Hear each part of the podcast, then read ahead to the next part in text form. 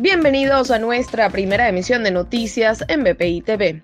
A continuación, las informaciones más importantes de Venezuela y el mundo de este jueves 18 de noviembre.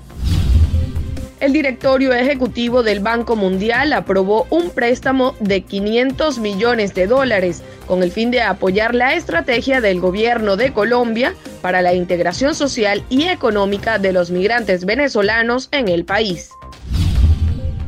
El vicepresidente del Consejo Nacional Electoral, Enrique Márquez, denunció la violación de las leyes electorales por parte de la administración de Nicolás Maduro y su candidata a la alcaldía del municipio Libertador, Carmen Meléndez, al permitir su participación en un acto de gobierno a solo cuatro días de las elecciones regionales del 21 de noviembre.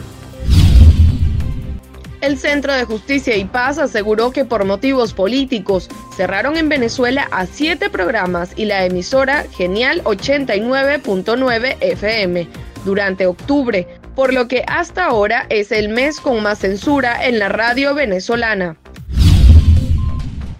Para el desarrollo de estas y otras informaciones, los invitamos a sintonizar nuestra señal en vivo y contenido on demand en bpitv.com o a través de Roku, Apple TV, Amazon Fire y nuestro canal de YouTube. Síguenos en las redes como arroba bpitv.